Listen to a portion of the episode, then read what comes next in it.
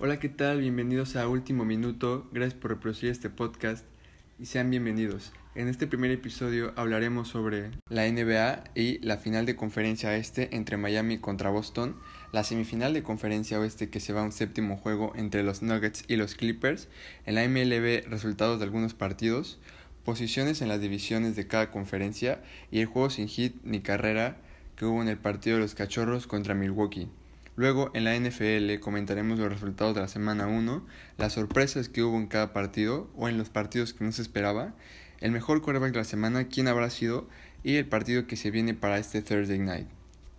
En el fútbol hablaremos sobre el inicio de la Premier Liga, el calendario de la Liga MX, los resultados que hubieron, el comienzo de la Bundes y la Serie A que comienzan esta semana, el debut de París en la Ligue 1 y los mexicanos en Europa cómo han visto actividad en cada uno de sus clubes y qué han realizado con ellos. Y por último, en el tenis, la final de US Open en la rama varonil y femenil, quiénes fueron los campeones y cuáles fueron los resultados de cada una de las finales. Y comenzamos, como lo habíamos dicho, con la NBA, la final de conferencia este entre Miami y Boston, que inicia justo el día de hoy en el juego 1. Veremos quién se lleva este campeonato. Estos dos equipos se enfrentaron tres veces en la temporada, de las cuales los Celtics ganaron dos y el más reciente, el pasado 4 de agosto, se lo llevó Miami. La última vez que llegó Boston a una final de conferencia fue hace dos años, en la temporada 2017-2018, en donde perdieron contra Cleveland 4-3. La última final de conferencia de Miami fue contra los Sports de San Antonio, donde perdieron 4-1. Estos dos equipos, la última vez que se enfrentaron en playoffs, fue también en una final de conferencia en la temporada 2011-2012, en donde Miami Ganó la serie en 7 juegos y después en las finales se llevó el título contra Oklahoma. Los jugadores a seguir de esta serie son sin duda alguna Jimmy Butler de Miami y la gran estrella de los Celtics Jason Tatum. El camino de, cada uno de los equipos en estos playoffs, primero de Miami, fue ganando la serie contra los Pacers 4-0 y luego contra Milwaukee ganando la serie 4-1. Y luego los Celtics, por otro lado, ganaron su primer juego su primera serie, perdón, 4 a 0 y después contra los Raptors, los actuales campeones, ganaron 4-3. Miami, es, Miami fue el quinto clasificado de la conferencia este y los Celtics el tercero. Por lo que este será un gran partido, un gran partido que podemos disfrutar y sin duda alguna, para mi gusto, como favorito, obviamente los Celtics de Boston, pero esperemos a ver qué pasa. Y pues Miami ha sorprendido, entonces nunca se sabe. Podremos ver también la victoria de Miami, pero mi favorito para esta serie son los Celtics. Ahora pasamos a la semifinal de conferencia oeste entre los Nuggets de Denver y los Clippers de Los Ángeles disputando el séptimo juego. Es la segunda vez en estos playoffs que los Nuggets forzan un séptimo juego. El pasado fue contra los Jazz de Utah después de reponerse de ir perdiendo 3 a 1 la serie así como en esta serie, en donde ganaron el cuarto juego y en el sexto juego se recuperaron una desventaja de 19 puntos y terminaron ganando por 13 puntos 111-198. Los Nuggets saben lo que es jugar un juego definitivo, ya lo hicieron contra los Jazz de Utah y ahora buscan hacerlo contra los Clippers que no se van a dejar vencer tan fácil. Los Nuggets quieren avanzar a la final contra los Lakers, que están esperando rival, pero los Clippers se han mostrado más constantes y claro que buscan ser el ganador de esta serie. Como lo dije, el ganador de esta serie se enfrentará a los Lakers en la final de conferencia oeste. Los Clippers nunca han jugado una final de conferencia, por lo que de ganar esta, estarían debutando en la final buscando ser campeón de su primer título en una final de equipos angelinos, Los Ángeles Lakers contra Los Ángeles Clippers. Por otra parte, los Nuggets, la última vez que jugaron una final de conferencia fue justamente contra los Lakers en la temporada 2008-2009, donde perdieron la serie 4-2. Mientras los Lakers esperan arribar, luego de vencer en la primera ronda a Portland 4-1 y a los Rockets en la semifinal por el mismo marcador, ellos están cómodos esperando al rival, esperando el que les toque. Los Lakers clasificaron como primer lugar de la conferencia oeste y contra cual sea que se midan, pienso que son el favorito para llegar a las finales de la NBA. Dejamos el básquetbol y ahora nos dirigimos a la MLB, en donde ayer hubo 10 partidos en total, de los cuales Pirates contra los Reds, Cardinals contra Brewers y Athletics contra Mariners se jugaron a doble cartelera. Los Reds vencieron en dos juegos, vencieron los dos juegos a los Piratas de Pittsburgh 3-1 y 9-4 respectivamente. Luego, en los Cardinals Brewers, cada uno ganó un partido al igual que los Athletics contra los Mariners. Los otros cuatro partidos fueron los Twins contra los White Sox, donde los White Sox se llevaron la victoria, los Phillies contra los Marlins, donde los Marlins ganaron 6 a 2, los Orioles que barrieron a los Bravos de Atlanta 14 a 1 y por último los Padres que se llevaron la victoria contra los Dodgers 7 a 2. El día de hoy habrá 15 juegos en total, de los cuales destacan los partidos divisionales de Yankees contra los Blue Jays, que comienzan una serie peleando por el segundo lugar de la división este, los Padres contra los Dodgers con el, con el segundo juego de la serie donde se disputa el primer lugar de la división este, si los Padres se quieren quedar con ese primer lugar deben ganar los dos juegos restantes, y por último los White Sox contra los Twins de Minnesota que también disputan el segundo juego de su serie. Los Twins buscarán tomar venganza por la derrota de ayer, aspirando a conseguir el primer lugar de su división, pero enfrente tienen a los líderes de la división central, que no cederán ese primer puesto tan fácil. Los partidos a destacar, estos tres, que sin duda van a dejar muy buenas emociones. Y para concluir con la MLB el día de hoy, hace apenas dos días, el pasado 13 de septiembre, el pitcher Alec Mills pichó un juego sin hit ni carrera contra Milwaukee. El partido terminó 12-0. Alec Mills se convirtió en el doceavo lanzador para la historia de los Cachorros de Chicago en lograr una hazaña así desde Jake Arrieta en abril de 2016. En las nueve entradas de Alec Mills registró cinco ponches y tres bases por bola. Y fue así como lograron quedarse con la victoria y así mantenerse en el primer lugar de la división central en la conferencia nacional.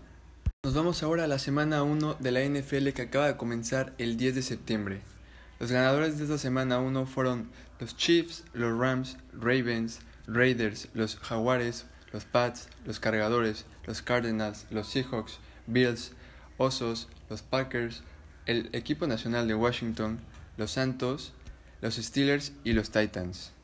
El resultado sorpresa de esta primera semana sin duda alguna fueron los Potros de Indianapolis siendo vencidos por los Jaguares de Jacksonville 27-20 y de igual forma, el equipo de Washington venció a los Eagles por 10 puntos de diferencia. Otra sorpresa se dio en el partido de los bengalíes contra los cargadores, en donde Joe Burrow no pudo llegar a la zona de anotación en el cuarto cuarto y tuvieron que conformarse con un intento de gol de campo de 31 yardas. A dos segundos de que terminara el partido, sorpresivamente, el pateador falló el gol de campo, Randy Bullock, después de que había hecho en ese mismo partido dos goles de campo de 50 y 43 yardas, lo terminó fallando. El partido terminó y los cargadores ganaron 16-13. Esta no fue la presentación que Burrow hubiera querido en la NFL, pero sin duda vienen más partidos. Esta semana, el Monday Night tuvo dos partidos, los aceleros de Pittsburgh contra los Giants y los Titans de Tennessee contra los Broncos de Denver. En el primer juego, los acereros se llevaron una victoria por 10 puntos de diferencia, comenzando con el pie derecho de la temporada, pero todavía con muchas cosas que mejorar. En el otro juego, los Titans se llevaron el triunfo 16-14 con un gol de campo a 17 segundos del final de 25 yardas. Stephen Goskowski tuvo un dramático partido, pues falló cuatro cuatro patadas en ese mismo juego, tres goles de campo y un punto extra pero en el momento decisivo consiguió la victoria para los Titans y demostró por qué es uno de los mejores pateadores de la NFL. Un dramático final, pero que sin duda terminó bien para el pateador de los Titanes. Ahora pasaré a decir quién fue para mí el mejor coreback de la semana, y este es Russell Wilson, con un 89% de efectividad en sus pases, completando 31 de 35, el segundo mejor en esta área de esta semana.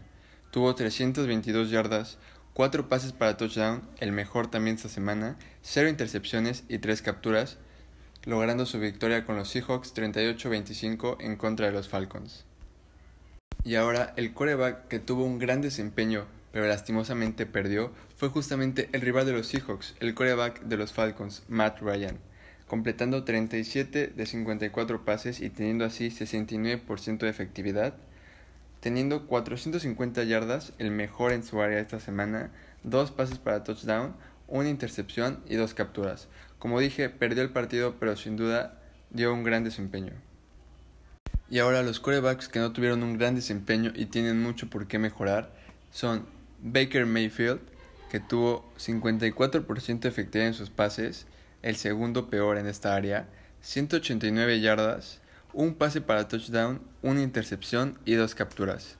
Perdió el partido contra los Ravens de Baltimore 38 a 6. y ahora Fitzpatrick con 67% de efectividad en sus pases, 191 yardas, 0 pases para touchdown, fue uno de los 5 corebacks que no lanzó ningún pase esta semana para touchdown, 3 intercepciones, el coreback que más lanzó hacia el equipo contrario y una captura. El partido lo terminaron perdiendo contra los Pats 21-11. Dejamos la semana 1 y comenzamos a ver hacia la semana 2 con el partido de Thursday Night que hay esta semana entre los Bengalíes de Cincinnati contra los Browns de Cleveland. Ambos equipos necesitados de una victoria. Cincinnati ha perdido 22 de sus últimos 25 partidos, escandaloso. Casualmente, el último juego que ganaron los Bengals fue contra los Browns la semana 17 de la temporada pasada. Ambos equipos comenzaron con el pie izquierdo, pero esta es su oportunidad para sumar su primera victoria y es sumamente crucial. Si bien no pudo comenzar Joe Burrow, el quarterback de los Bengals, como hubiera querido, este jueves tendrá su oportunidad para conseguir su primera victoria como quarterback en la NFL. Un partido en el que cualquiera que gane se verá motivado de cara a la semana 3. Dejamos el emparrillado y nos lanzamos hacia el fútbol. El pasado sábado comenzó el torneo, el torneo local de Inglaterra, la Premier League. En esta primera jornada destacan las victorias de Arsenal, Liverpool, Leicester y Chelsea. Arsenal venció al Fulham 3-0, Liverpool le ganó al Leeds United de Marcelo Bielsa 4 a 3. Leicester se llevó la victoria por 3 goles contra el West Bromwich y el día de ayer ganó el Chelsea contra el Brighton 3 a 1. Everton también ganó por la mínima contra el Tottenham con una gran, actuación de James en su debut en la Premier League. El Manchester United y City, y City no vieron actividad en la jornada 1 debido a los torneos europeos que jugaron hace apenas unas semanas, pero estarán listos para la búsqueda del título a partir de la siguiente jornada, que empieza el 19 de septiembre. Uno de los torneos más competitivos en Europa, que es la Premier League, arrancó y esperemos a ver quién se lleva este título de la temporada 2020-2021. Otro torneo europeo que también comenzó la semana pasada, el 12 de septiembre, fue la Liga Española. Ni Barcelona, ni Real Madrid, ni Sevilla, ni Atlético de Madrid jugaron sus partidos de la jornada 1, y esto por la participación que tuvieron en los torneos europeos. El único equipo de los cuatro mencionados que verá actividad en la jornada 2 es el Real Madrid el 20 de septiembre contra la Real Sociedad. El Atleti, Sevilla y Barça comenzarán el torneo hasta el 27 de septiembre, o sea la jornada 3, contra el Granada, Cádiz y Villarreal respectivamente.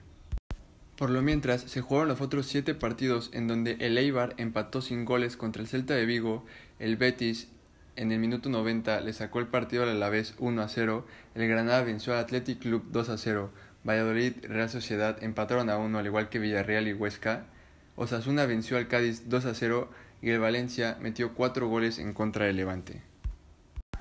Ahora, en el torneo local, el fútbol mexicano, el día de ayer empató a 1 el Pachuca contra Monterrey. Ambos equipos se mantienen entre los mejores 8. Veremos actividad de la jornada 11 hasta el viernes con tres distintos partidos. Estos son Necaxa Puebla, Tijuana Juárez y Mazatlán contra el Cruz Azul. Luego, sábado y domingo estarán los partidos de Atlas contra Pachuca, Tigres Querétaro, el Clásico Nacional América Chivas, Toluca Santos y San Luis Monterrey el domingo, y para cerrar la jornada el lunes 21 de septiembre León contra Pumas. Este último equipo, los Pumas y Cruz Azul, lideran la tabla general con 22 puntos hasta la jornada 10 y le sacan un punto de diferencia al tercer lugar, el León, y dos puntos al América que va en cuarto. La cima está peleada, ya veremos qué sucede el fin de semana y si hay algunos cambios entre estas primeras cuatro posiciones. Nos movemos ahora a torneos europeos que comenzarán esta semana, entre ellos la Bundesliga, que comienza este viernes con un solo partido que es el Bayern contra el Schalke 04. El resto de juegos se disputarán entre el sábado y el domingo.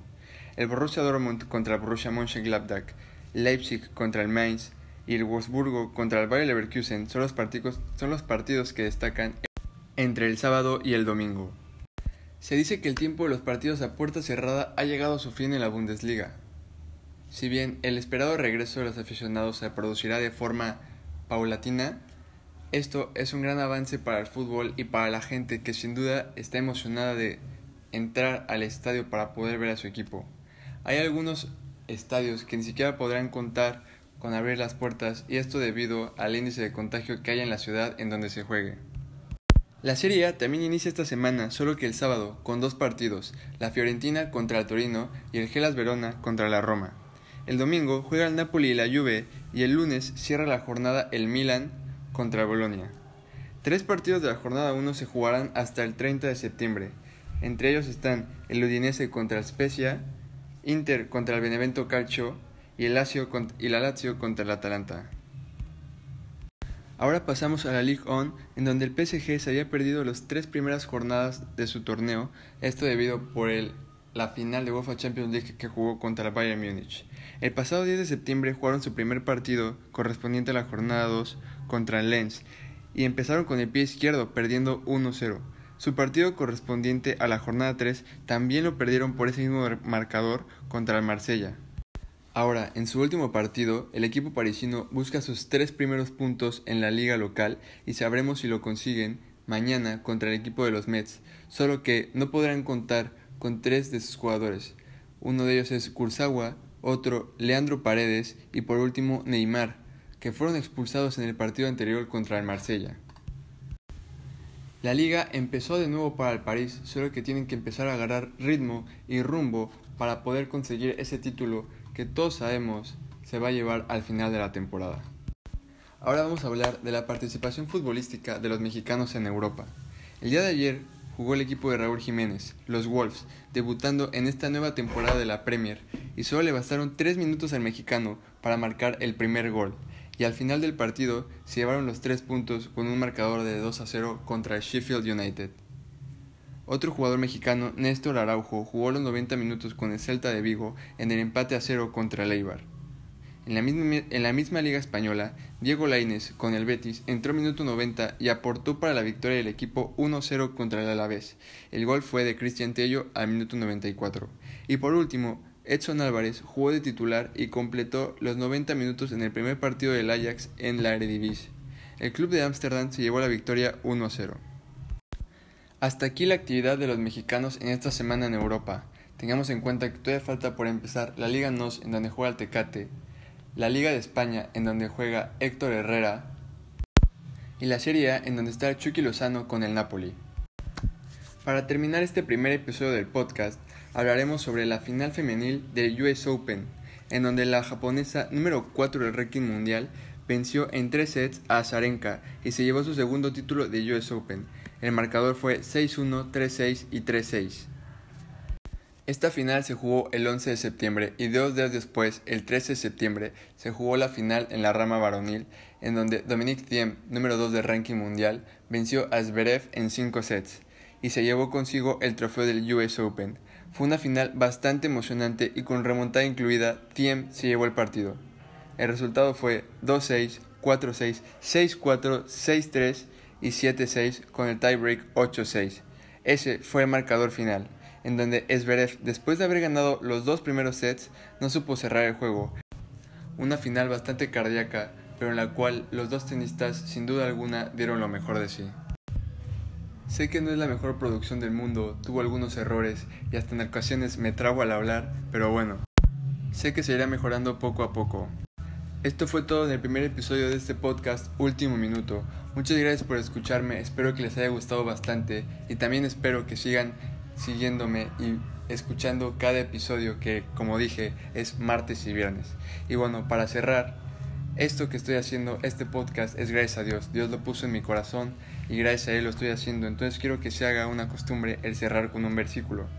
El versículo de hoy es Proverbios 16.3, que dice, pon en manos del Señor todas tus obras y tus proyectos se cumplirán. Les doy las gracias por escucharme y nos vemos en el siguiente episodio. Bye.